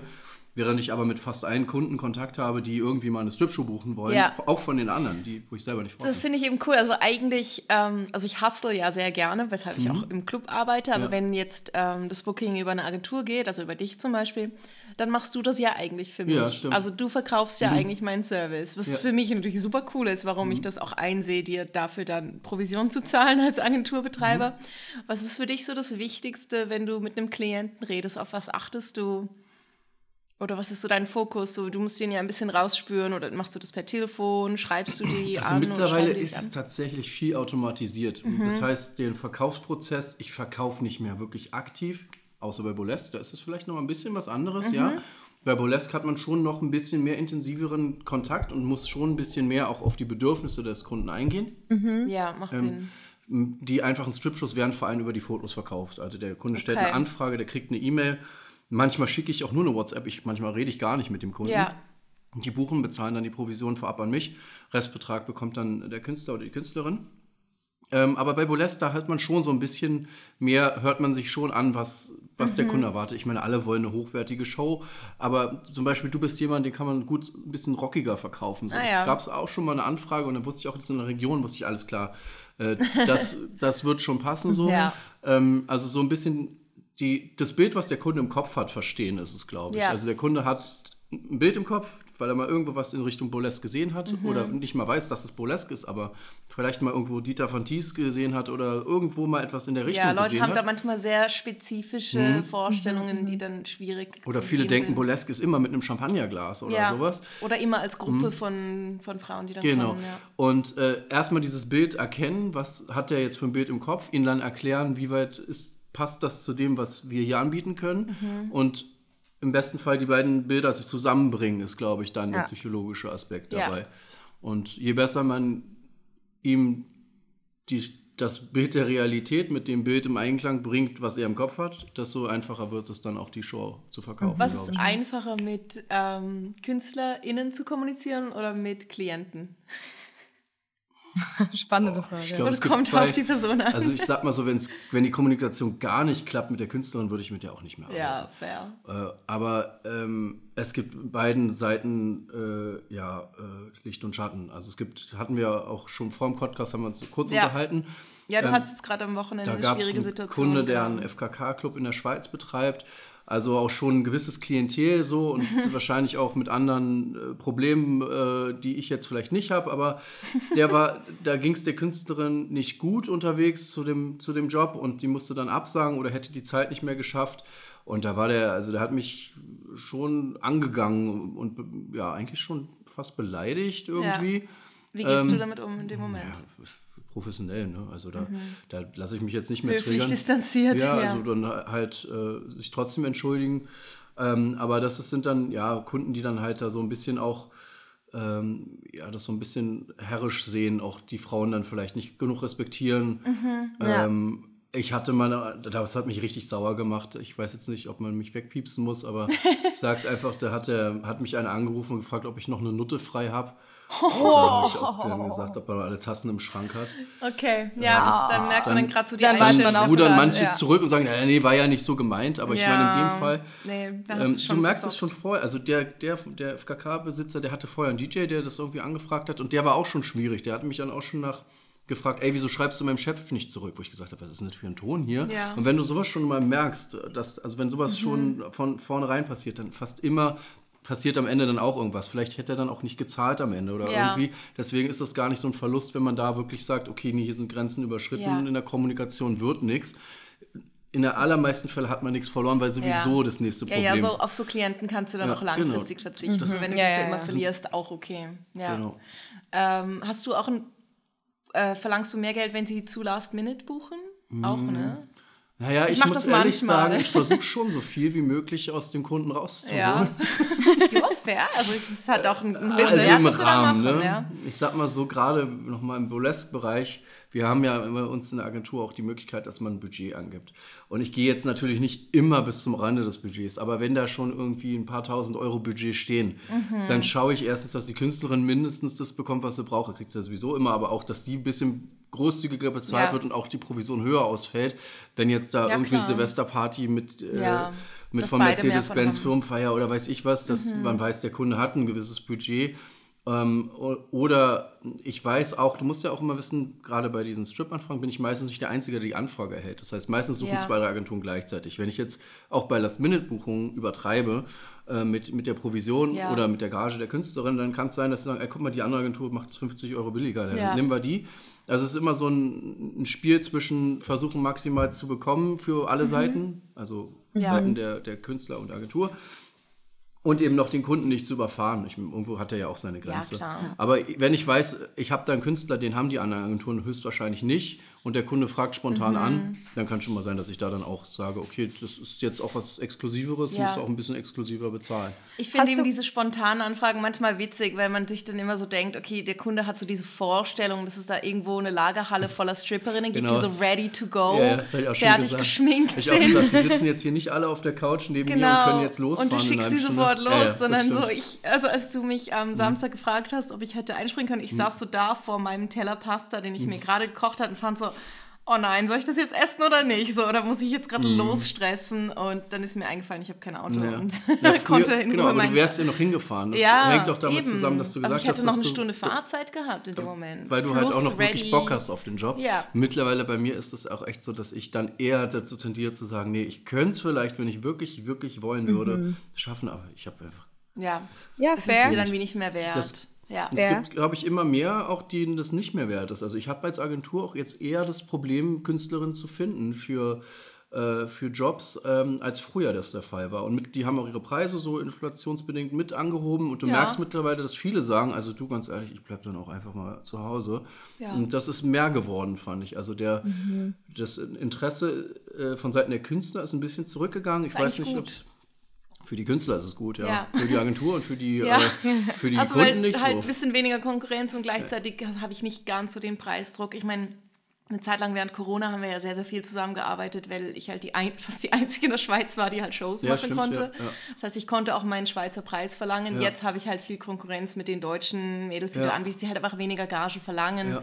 weil sie auch weniger brauchen zum Leben. Das Ja. ist einfach so. Und ich weiß meistens jetzt bei vielen Anfragen, die kommen, ich, ich schreibe dir meinen Preis und ich weiß, wahrscheinlich wird es nicht klappen, weil es halt einfach andere gibt, die den Ja, weniger wobei es auch, so, ja. also, ich sag mal so, meine äh, Erfolgsrate liegt bei 10 bis 20 Prozent, sowieso Okay. nur. Also es Ah, ist jetzt gar nicht so, meistens, Spannend. wenn, wenn du jetzt nicht gebucht wirst, liegt es jetzt nicht unbedingt daran, dass Ah. äh, jemand anders gebucht wird, sondern dass der Kunde entweder ganz woanders bucht, Ah, was ich gar nicht mehr dann, Insight. Okay. was ich dann gar nicht Ah, dann mehr nehme so ich das mitkriege. gut für mich. Nehme ich das Oh, nicht so persönlich. nicht sagen sollen. Es liegt nicht am Preis, Okay. äh, aber ähm, sondern es liegt dann meistens daran, dass die dann entweder ganz, meistens wollen die auch erstmal nur wissen, wie teuer ist denn das und die haben Ja, gar keine einfach mal Vorstellung. überhaupt, überhaupt Und dann, mal äh, anfragen, ja. Ja, und also es, ja, es ist halt, wie gesagt, 10 bis 20 Prozent ist es äh, Buchen überhaupt und ich glaube, du hast eine ganz gute Abschlussquote da sogar, Hm. da würde ich fast sagen, fast jeder Zweite. Bei Burlesque ist es ja noch, noch mehr, dass da also... äh, Ja, bei Burlesque haben auch die Leute meistens fragen sie dann speziell eine Künstlerin an, oder? Ja, wobei die dann auch manchmal halt dich in Nordrhein-Westfalen oder die Künstler aus Nordrhein-Westfalen irgendwo, wo es dann halt keinen Sinn Ja. macht, die einmal durch halb Deutschland fahren Nee. zu lassen. Ähm, da muss man dann so ein bisschen den Kunden das wieder das mit den Bildern zusammenbringen, Ja. so ein bisschen dahin bringen, dass ja, die ist jetzt bestimmt toll, aber das macht keinen Sinn. Guck mal, die ist auch ganz gut und die kommt da aus der Ecke Ja. und dann zahlt ihr nur einen Bruchteil vom Ja, Preis. ja, klar, weil wenn ich halt irgendwie sieben Stunden Auto fahren muss, verlange ich natürlich auch entsprechend mehr Ähm, Geld, ja. Amber, also Amber ist ja auch aus der Schweiz, also natürlich an der Grenze jetzt, aber also das heißt, du hast ja auch eher einen großen Range, also Rahmen an Leuten, so die bei der Mhm. Agentur dabei sind. Was sind so deine Kriterien, um jemanden auf der ähm, anzunehmen, quasi Künstler, Künstlerinnen? Na, ich mache das ja gar nicht. Also ich entscheide das ja letztendlich, entscheidet der Kunde das nicht. Ich schlage ja nur vor. Also, und dabei ist es halt wichtig, dass die Künstlerin irgendwie aus dem Raum der Anfrage kommt, dass die jetzt nicht irgendwie 200 Kilometer plus fahren muss. Ähm, und äh, dann entscheidet der Kunde letztendlich. Die Künstlerin sagt mir dann in der Regel ihren Preis oder ich weiß schon ungefähr ihren Preis. Wenn ich jetzt irgendwie eine Bolest-Anfrage in der Nähe von Basel oder eine Strip-Anfrage, weiß ich ja ungefähr ihren Preis und äh, kann dann manchmal auch schon, wenn es in einem halben Jahr ist, schon mal, ohne dass ich vorher frage, wie teuer das jetzt wird, dann das Angebot schicken. Ähm, aber letztendlich frage ich, wie teuer. Die Künstler sagen mir das. Ich schicke die Bilder und den Preis an den Kunden und der sucht sich dann eben diejenige aus, die ihm da am besten gefällt. Also ähm, ich, ich meine auch mehr so, also du hast auch international halt äh, Leute bei dir in der Agentur. Oder? Deutschland, Österreich, Schweiz und Mallorca. Und Mallorca, Ah, okay, Mallorca, cool. cool. Okay, also sehr, sehr breit gefächert. Und was sind so die Aufnahmekriterien, wenn man sich jetzt da, wenn man jetzt da gerne. Also es Gibt's gibt da- jetzt keine. Also Noemi will sich Fotos. bewerben, meinst du? Achso, ja. Also, äh, habe ich ja auch schon gefragt. Also, wenn du mal Ja. nicht in Bali bist, in Bali werde ich wahrscheinlich keine Anfragen Ja. haben. Aber es ist tatsächlich so, wenn du erstmal anfängst, eine Region äh, auf der Internetseite zu listen, Mallorca war ein- so der Fall, dann kamen auch einmal auch die Anfragen. Ja. Ähm, aber die professionelle Fotos ist die Ja. einzige Voraussetzung. Das heißt also nicht irgendwie ein Foto im Selfie äh, im Bad, sondern schon, was ein Fotograf gemacht hat, wo man auch sieht, ich möchte mich jetzt hier als Tripperin präsentieren äh, und nicht äh, als Escort zum Beispiel. Da ist es, glaube ich, eher gang und gäbe, dass man so versucht, authentisch auszusehen. Und auch mit Gesicht, ne? Äh, Genau, und mit Gesicht, genau. Das ist halt, äh, das ist die Ja. Voraussetzung und das war's. Ansonsten wähle ich jetzt nicht aus, weil je mehr Künstler auf der Website sind, desto mehr hat der Kunde zur Auswahl. desto Natürlich, ja. Ja. Also mein Interesse ist schon, möglichst viele Künstler dann auch auf der Website zu haben. Ja. Okay. Und auch in also, meinem Künstlerpool. Ja, okay. Ja, macht Ich finde, du hast da auch ein gutes System. Also, weil ich habe noch eine andere Agentur in der Schweiz, mit der ich arbeite und da darf ich meinen Preis nicht nennen. Also, das entscheidet eigentlich die Agentur. Also, ich kann, ich kann schon sagen, ja, aber ich will dann mehr, weil Fahrtkosten und so, Mhm. aber normalerweise legen die den fest und der ist eigentlich nicht so Mhm. hoch. Deshalb arbeite ich fast lieber mit dir, oder? Weil ich ganz klar sagen kann, okay, bei mir hängt es auch manchmal ein bisschen davon ab, wie fest ich weiß, oh, das wird an dem Tag für mich mega stressig oder so. Und dann Mhm. frage ich vielleicht mehr, weil ich weiß, okay, es mache ich jetzt nur, wenn es wirklich also wenn es ein bisschen lukrativer ist, dann gebe ich mir den Stress. Mhm. Aber wenn es zu wenig ist, dann nicht. Das heißt, es ist jetzt nicht nur, habe ich Zeit und, ähm, und ist es weit weg, sondern okay, wie, wie mühsam wird das für mich Ja, an wobei, Tag, oder? dass ich vorher frage, wie teuer und so Ja. mache ich auch nur in der Schweiz, weil ich Okay. da eben nicht so viele Künstler Ja. habe und dann Okay, fair. äh, in Deutschland, also jetzt zum Beispiel in den Standards. Großstädten weiß ich ja auch. Da habe ich auch Mhm. meine zwei, drei Flitzpiepen sozusagen, wo ich genau weiß, die nehmen, machen das für den Job. Und Ja. dann habe ich auch schon Okay, manchmal die fair. Diskussion, Paul, du hast zu wenig Fahrtkosten berechnet Mhm. oder so. Äh, schon, ja. Aber eigentlich muss ich sagen, dass ich da wenig Probleme habe mit den Künstlern, weil ich auch niemanden jetzt losschicken würde und sagen würde, du musst jetzt aber, jetzt denk doch mal, wie viel du bekommst, weil Mhm. jeder soll seinen Preis bekommen. Ich will auch, dass die da Bock drauf haben. Ja. Also Mhm. Ja, wenn das nicht, muss ich cool. denen halt nochmal irgendwie was mehr zahlen oder noch mit dem Kunden reden und sagen, äh, ich habe mich verrechnet, Entschuldigung, der will 20 Euro mehr und da sagen die Kunden auch nicht rein. ja, wir hatten ja so ein Ding, wo ich plötzlich Parkkosten wollte von Ach, ja, 11 stimmt. Franken. Und Genau. ich, das war mir fast schon unangenehm. Es war nur, weil der Kunde ich- mir gesagt hat, ah, wir zahlen dir Genau, das die wollte Parkhaus. ich aber nicht zahlen. Und ich habe das dann auf die Rechnung genommen Ja. und dann war es plötzlich ein mega Ding. Und ich dachte Genau, so, weil nein, es ich hätte ja- einfach lassen also- sollen. Wenn wir jetzt mal so ein paar Zahlen in den Raum werfen wollen, wenn man jetzt da irgendwie 600 Ja. Euro Burlesque-Show verkauft irgendwo um Silvester rum und man, ich nehme da jetzt nochmal 100 Euro Provision, dann sind Mhm. das 700 Euro. Da klingt natürlich, ja, die 11 Euro Fahrtkosten, die kann ja ich, der ich jetzt die, den Preis bezahle, weil ich das vorher alles in Rechnung gestellt habe, könnte ich ja auch noch bezahlen. Das Problem ist aber, ich habe ja nur 100 Euro Nee, nee, Provision. genau. Also es, Und es dann war ja ist es nicht die schon Idee, dass es dann von ist es deiner schon- Provision wegging. ist es schon ein ja, ja. beachtlicher Teil, dann zu sagen, okay, dann verzichte ich jetzt auf Ja, es 11 sind 11 Prozent von dir. Nee, nee, Genau. genau. Und dann frage ich dann lieber, haben die es eigentlich gezahlt? Die? ich glaube schon, ich muss mal der nicht nachschauen. Also haben wir es dann weitergeleitet und fanden es dann beide ein bisschen Ja. seltsam, dass wir jetzt wegen 11 äh, Ja, Euro ja, ich, reden. es war mir wirklich fast unangenehm, weil ich fand so, nein, komm, ich zieh's jetzt durch. So, aber da sagt der Kunde dann auch ja. nie nein, weil der Kunde, der Nee, zahlt den vollen Preis und wenn der Genau. dann noch mal ein bisschen mehr zahlen muss. Also es war ein Fünf-Sterne-Hotel in Luzern, wo ich dann dachte so, ich glaube jetzt nicht, dass Ja. es ein Problem ist. Aber es kam mir dann so, ich dachte mir so, okay, jetzt bin ich, ja wirklich eine Diva gerade, oh je. Zumindest ein Like getan für dich. Nö, naja. alles gut. Das ist ja Ja. Ähm, ich habe sonst noch eine letzte Frage, zumindest von meiner Seite. Vielleicht hat Noemi sonst noch was. Ähm, wir reden ja viel über das Stigma, was auch diesem Beruf immer noch ein bisschen anhängt. Das ist auch ein Grund, dass wir diesen Podcast machen, dass die Leute vielleicht das besser verstehen, durch das auch mehr Respekt haben. Ähm, wie hat so dein Umfeld auf deinen Job reagiert? Kannst du, gehst ja, nehme ich mal an, relativ offen damit um. Ähm, so Also- Familie, Freunde, so. Also meine Familie sehr entspannt, die sind super cool mit, die würden auch gern mal irgendwie mal zuschauen, das will aber ich irgendwie oh, nicht. okay. Wenn unsere eigene Mutter bei der Show ist, vielleicht cool. Nee, die sieht mich ab und zu mal im Fernsehbeitrag oder so, wenn mal irgendwas ist. Hier bei der Venus Erotikmesse Mhm. Ah, in Berlin, da gab es ja. dann äh, so einen kleinen Beitrag, da freut sie sich, wenn sie mal da ein Teil von sein kann. Aber ansonsten brauche ich die jetzt nicht bei meinen Shows irgendwo Ja, da so sitzen. geht's mir mit meinem Papa. Ja. Also schon sehr cool. ähm, ansonsten habe ich generell, ich habe ja gesagt, das war damals sowieso so eine Umbruchzeit, mein Umfeld ziemlich stark verändert, weil ich kam gerade aus Amerika. Ich hatte dann hier wirklich nicht mehr den gleichen äh, Freundeskreis, der damals war, als ich gegangen bin. Das ist halt etwas, was wirklich passiert, wenn du eine längere Zeit im Ausland bist, dass du wirklich Ja. feststellst, äh, du kommst nicht mehr zu, genauso zurück, die Verbindung ist nicht mehr da, weil du dich selber wahrscheinlich auch äh, äh, entwickelt hast. Naja, Ja. auf jeden Fall habe ich also da gar kein Feedback mehr bekommen, weil ich sowieso alles umgeworfen habe und sowieso ein ganz neuer. Mensch war. Ähm, was ich selber festgestellt habe, ist, dadurch, dass ich mir dann dieses neue Umfeld gesucht habe, waren natürlich auch die Leute immer cool mit dem, was ich tue und fanden das super.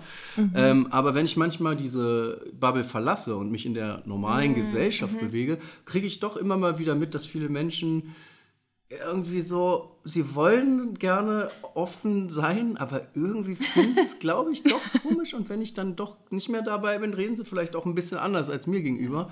Und ähm, das merke ich jetzt immer mehr, je mehr ich mich dann wieder jetzt langsam rausentwickle in, aus dieser Bubble, ähm, dass ich feststelle, dass bei Männern sicherlich noch einfacher als bei Frauen. Ne? Das ist ja auch noch eine Sache. Magic Mike hat das Ganze ja komplett äh, gesellschaftsfähig gemacht irgendwie. Mhm. Also ist ja, ist ja, gerade der Film hat viel dazu beigetragen, dass Männer nicht mehr da irgendwie Stimmt. stigmatisiert werden. Das hatten Frauen noch Das war nicht. sicher eine Riesenveränderung, der Film. Ja, ja, Das, also da Ja. kannst du immer, wenn du einfach fragst, Stripper, ja, Magic Mike, Ja. ach so, ah ja, okay, stimmt, ja. Ich glaube, auf eine Art, das ist was, was wie Fifty Shades of Grey hat das zum, glaube ich, ein Teil, zumindest zum Teil für die Ja. SM-Szene gemacht, oder? Ja. Wo das plötzlich mehr gesellschaftsfähig war, darüber Und zu reden. Und Magic Mike hat das Und einen Burlesque-Film Ja. gibt es ja auch, Ja, dann das der mit der Christina Habe Aguilera. ich noch nie angeguckt. Ja. Aus Prinzip. Gibt auch einen Striptease-Film, oder das ist ewig alt mit Moore. Showgirls! Äh, ach so, die, ja, stimmt. Ja, den haben wir letztes Jahr zusammen geguckt. Ja gut, dann passiert da wenigstens was, was ähnliches. Also diese die Magic Mike ist natürlich mit der Reichweite und allem un, unschlagbar. Ähm, Ist Showgirls halt ich nur. Hollywood-Blockbuster-mäßig. Mhm, genau.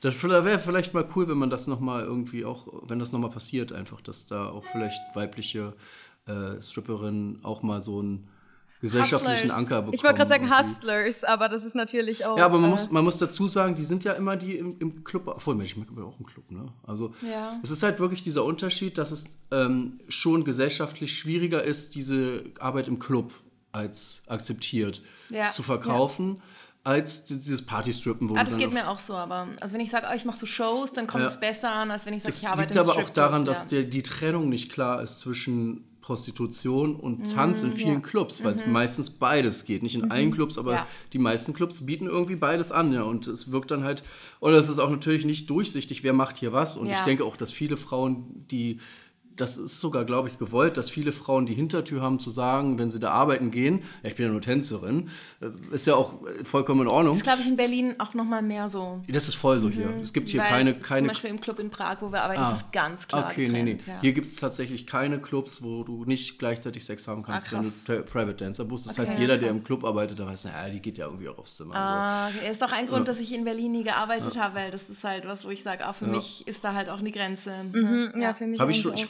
Mich schon seit längerem, warum das so ist, weil das bedeutet ja auch, dass dieser Table Dance-Bereich nie so wirklich auch gesellschaftlich angesehene Kunden oder Politiker oder sowas, die können da nicht hingehen. Im Mhm. Ja. Dollhaus kannst du als Hamburger, äh, gehört es dazu, dass du auch mal kurz im Dollhaus Hallo sagst, ist halt kein Puff. Während es hier gar keine Möglichkeit gibt Ja. für Menschen, sich dort auch sehen zu lassen, weil sie automatisch gerade in einem Bordell sind Du bist quasi eigentlich. gerade im Puff, ja. Mhm. So schade. Ja, wäre auf jeden Fall eine, eine Sehe ich auch so. Vielleicht nächstes Projekt dann. Ja, vielleicht so in fünf Jahren quatschen wir nochmal. Dann Ja. machen wir einen Club auf in Berlin. Mal gucken, ob, man, ob das so einfach ist. Also, Nee, ich man, man kennt ja die. Strukturen, wie Eben, die das beherrscht ist der werden. Grund, und- warum wir in der Schweiz keinen Club machen wollen, Ja. weil wir halt nicht Deals mit irgendwelchen zweifelhaften Menschen machen wollen, Ja. die wir jetzt hier nicht nennen. Noemi, hast du äh, noch Fragen, die dir auf dem Herzen liegen? Hey, äh, meine Frage ging, also ich hatte auch eigentlich in dieselbe Richtung eine Frage. Ähm, um jetzt noch ein bisschen persönlicher zu gehen, nur wenn du das natürlich erzählen möchtest. Ähm, so, wenn du, äh, ne, ich weiß nicht, ob du aktuell eine Beziehung hast oder nicht, aber wenn du eine Beziehung führst oder halt. Ja. Oh, hello! Im Hintergrund. hier. Ja, Genau. genau. Aktuell Ähm, bin ich in einer Beziehung. Ja. Hm? Genau. Genau, Also einfach ähm, kurz, wenn ich das sagen darf im Podcast, Pauls Freundin sitzt auf dem Sofa und grinst uns an. Und ich habe sie noch gar nicht gesehen jetzt. Ähm, genau. Nee, nee, ich habe es gar nicht gesagt. Es war irgendwie Mhm. einfach, du hast dich so reingeschlichen vorhin. Ähm, oder sagen wir, hattest du in der Vergangenheit mit Beziehungen oder so, kam das mal zu Konflikten? So, gab es da mal irgendjemand, Job der meinte so, ja, wenn, du, wenn wir zusammen sind, dann solltest du aufhören, das zu machen? Oder, Mhm, gute Frage. Nee, also, der, also da würde ich, glaube ich, auch schon bei der Auswahl meiner Partnerin schon nicht nur jetzt explizit über dieses Thema, sondern ich würde, ich würde mir auch nur eine Partnerin mit einem gewissen Mindset suchen, die auch generell da dann, äh, wo ich gar nicht, wo die Frage gar nicht aufkommt. Also von Anfang an ist es klar, was ich mache. Äh, wenn ich jetzt schon das Gefühl habe, dass diese Person sie muss es nicht nur irgendwie akzeptieren oder tolerieren, ich glaube, sie muss es auch irgendwie ein bisschen feiern. Ja. Weil äh, sonst ist es einfach nicht die richtige Person da. Schön ausgedrückt. Ja, ja. ja, sehr schön Ähm, gesagt. Ja. Cool. Ja. Okay. Ja, ich glaube auch, also die meisten Leute sortieren sich quasi schon von Anfang an, also die kommen dir gar nicht so nahe, dass das jetzt Ja. während der Beziehung dann ein riesen, die Ja. sortierst du wie vorher schon Oder aus. du ne? hast gar kein Interesse an denen, weil Ja. du halt schon merkst, wer halt schon so ein Vom eingeschränktes. Bild hat, äh, dann ist die Person für mich auch nicht mehr Ja. interessant. Ja. Ja, macht Sinn. Cool. Alright. Jo. Okay. Ja, das war spannend. dass du Vielen, jetzt vielen so, Dank. so viel erzählt hast über deinen Job. Ähm, bevor wir zu unserer Story der Woche ge- gehen, gibt es noch was, was du findest? so, das fändest du wichtig, dass Leute das wissen oder das, das wäre dir wichtig, dass das Leute mehr verstehen über deinen Job oder du hast jetzt eh schon alles Ja, gesagt. ne, was ich vielleicht allen, die das hören, auch anraten kann, weil ich war, war ja in diesem Punkt, wo ich dann wirklich alles auf diese Strip-Karte gesetzt habe, nicht weil ich äh, der Meinung war, dass es klappt, sondern weil ich es wirklich wollte. Und ich glaube, dass wirklich, wenn viel mehr Leute diese Entscheidung treffen, wirklich das dann wirklich zu tun, wo sie fühlen, dass das sie einfach irgendwie erfüllt, dass sie das tun sollten und nicht zu sehr vom Kopf haben sollten, wie kann ich denn damit irgendwie ein Leben bestreiten oder so, weil das konnte ich auch nicht zu der Zeit. Und es war aber eine der besten Entscheidungen, die ich in meinem Leben je getroffen habe.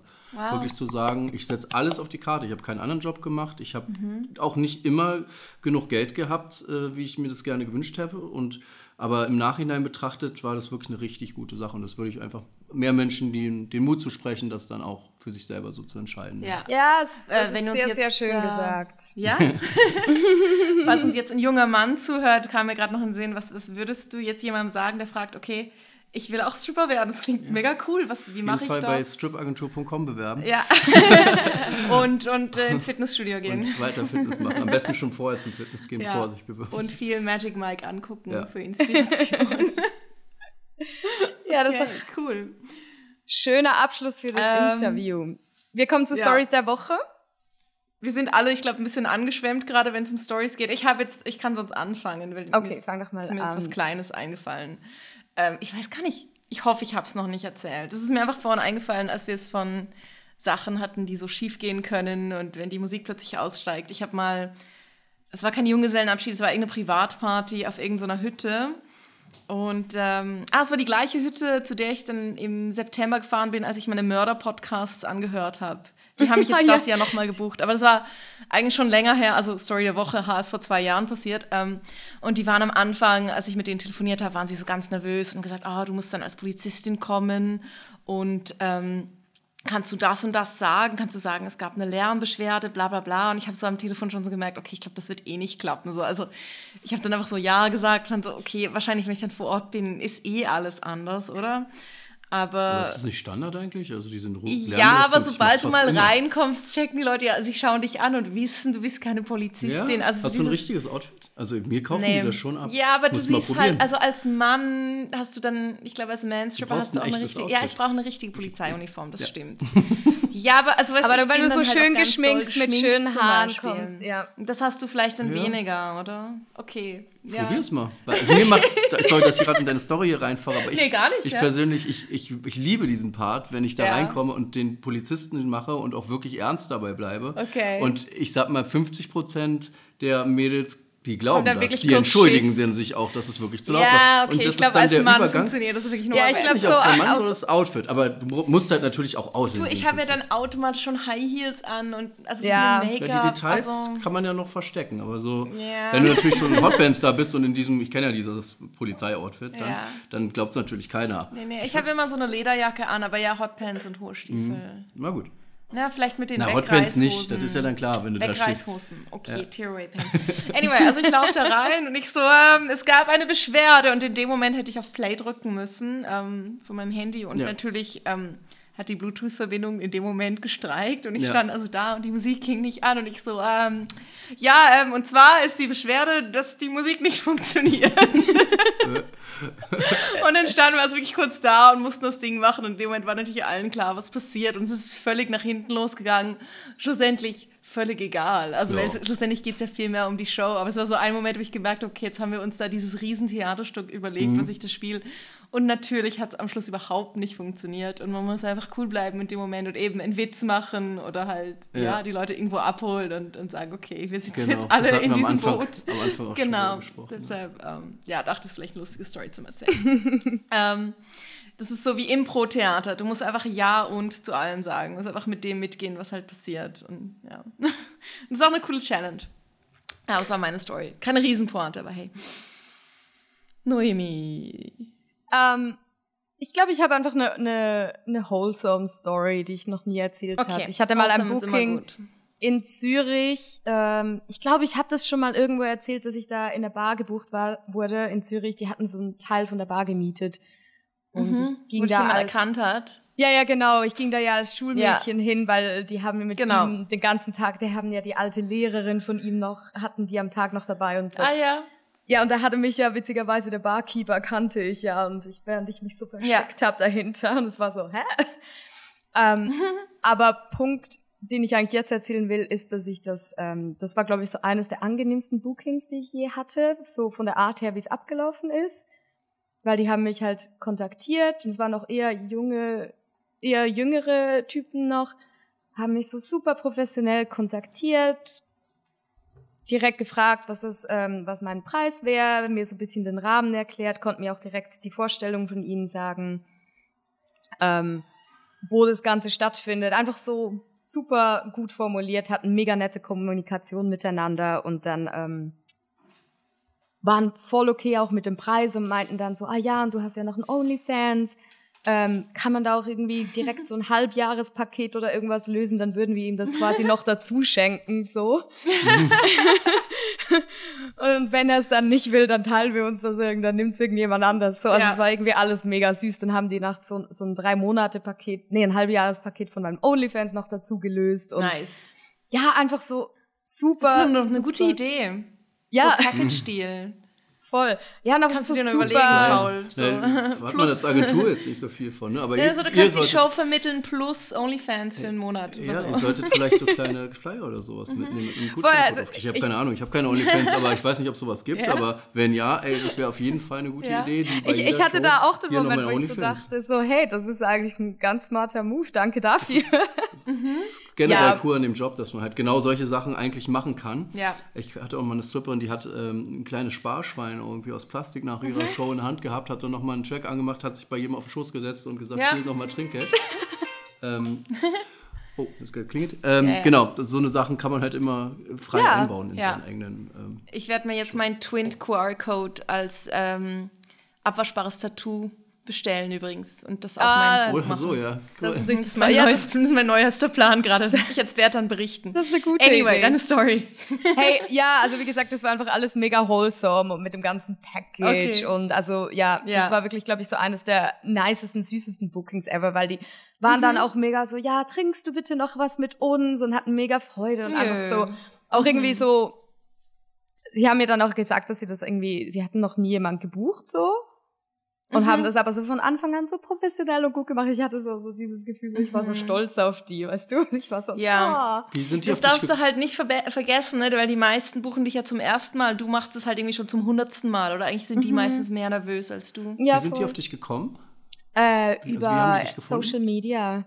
Also irgendjemand Ah, okay. von denen das hatte ist mich schon länger auf dem Schirm und Ja, dann haben sie dann auch Das gesehen, ist dass man nämlich mich noch so ein. Punkt, ähm, wenn man wirklich alles hat von der Kundenakquise, also wenn du entweder eine eigene Website hast oder wirklich diesen ganzen Prozess von der Kunde sucht über die Show bis hin sozusagen noch vielleicht so ein Package mit verkaufen, das ist halt, weil du das so als hohes Home-Moment bezeichnet Mhm. hast, das ist halt echt zufriedenstellend, dass du, wenn du wirklich das Ganze von Anfang und deine Show hast du dir ja auch selber überlegt Mhm. und denn die ganzen Schritte aneinander gereiht sind, äh, das, ja, das macht wirklich glücklich teilweise. Ja.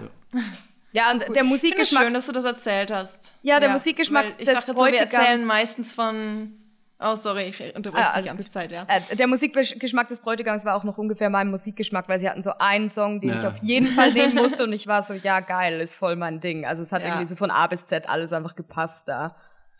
Ja, ich dachte mal, mal wieder Na, was ich dachte nur so, meistens wholesome. reden wir halt nicht von den Stories, die schön waren, sondern von denen, wo dann irgendwas Komisches passiert ist. Und eigentlich vergisst man zu sagen, hey, die meisten Sachen sind ja einfach mega schön. Es Voll. geben einfach weniger gute Stories ab, als die Sachen, die mega Voll. awkward oder komisch sind. Ja, das ist so. Okay. Ja.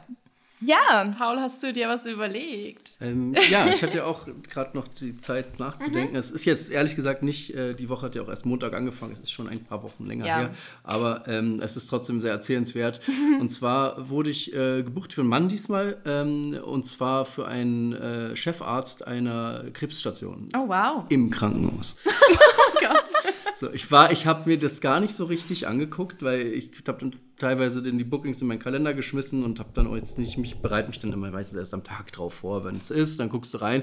So, dann fahre ich da hin und ruf da an und sagst Krankenhaus, ja, richtig, Krebsstation, echt, ja, ja, der ist halt heute Geburtstag. Und der sieht hier halt immer nur so echt bescheuerte Stories und äh, dem, das, der hat so viel Negatives den ganzen Tag und wir haben gesagt, die, schick- holen wir ihm Strippper äh, und, So und erheitern ihn damit den geil. Tag. Und jetzt, jetzt kommt's ja. Es, ähm, jetzt haben sie, haben sie sich überlegt, können wir es vielleicht so machen, dass du vielleicht dich verkleidest als Patient und er jetzt gleich reinkommen muss und dir sagen muss, dass er deine Chemotherapie mit dir anfangen muss. Und das Oh ist natürlich ein Scheißmoment, auch für den Arzt. Ja, das sind ja auch Menschen.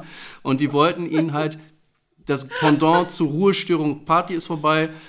Äh, Arzt sagt Patient, dass er Chemo bekommt und stellt sich dann natürlich entsprechend emotional schon drauf ein, dass das jetzt gerade nicht unbedingt ein angenehmer Moment wird.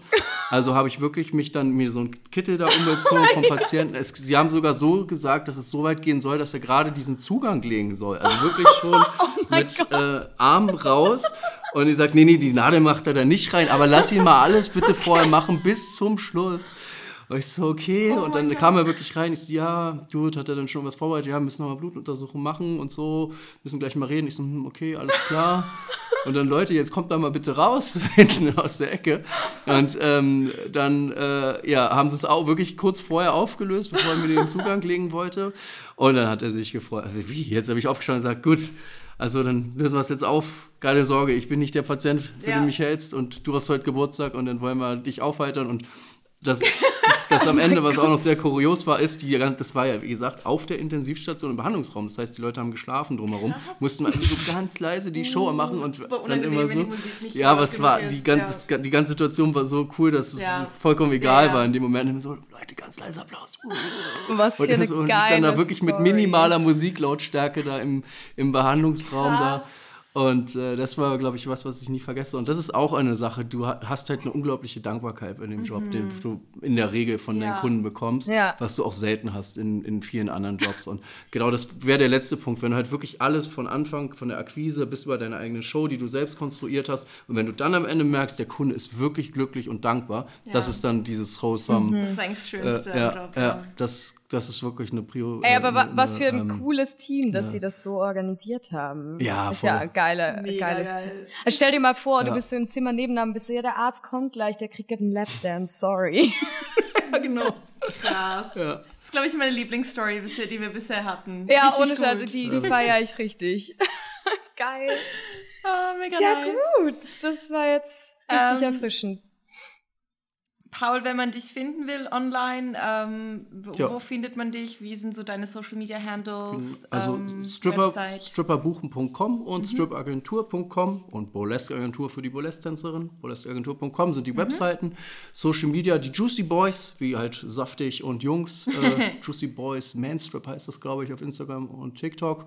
Da kann man mehr gucken und ja, eventuell auch eine Buchungsanfrage hinterlassen.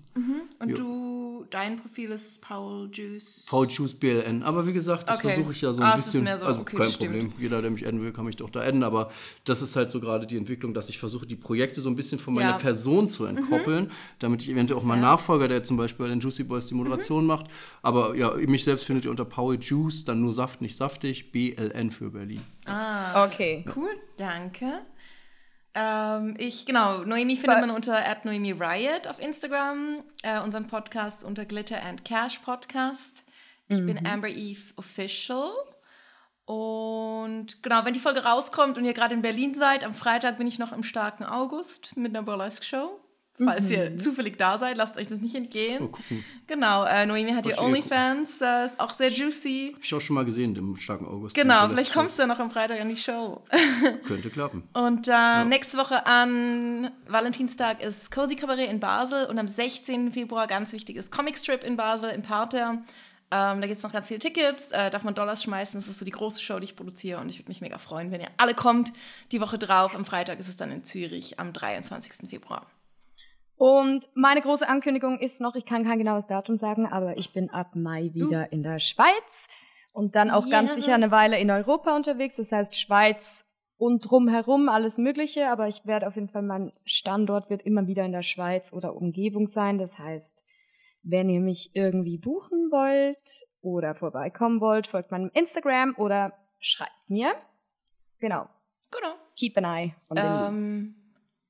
Die nächste Folge kommt dann in zwei Wochen wieder. Wir machen jetzt immer so ein bisschen abwechselnd eine Laberfolge, haben wir gesagt, und dann wieder ein Interview, damit es für euch spannend bleibt. Ähm, aber wir sind jetzt an einem Punkt im Podcast, wo wir gefunden haben, jetzt haben wir mal so ein bisschen alle Stories und alle Themen angeschnitten. Jetzt sind wir mehr interessiert an dem, was uns die anderen Mhm. Leute erzählen.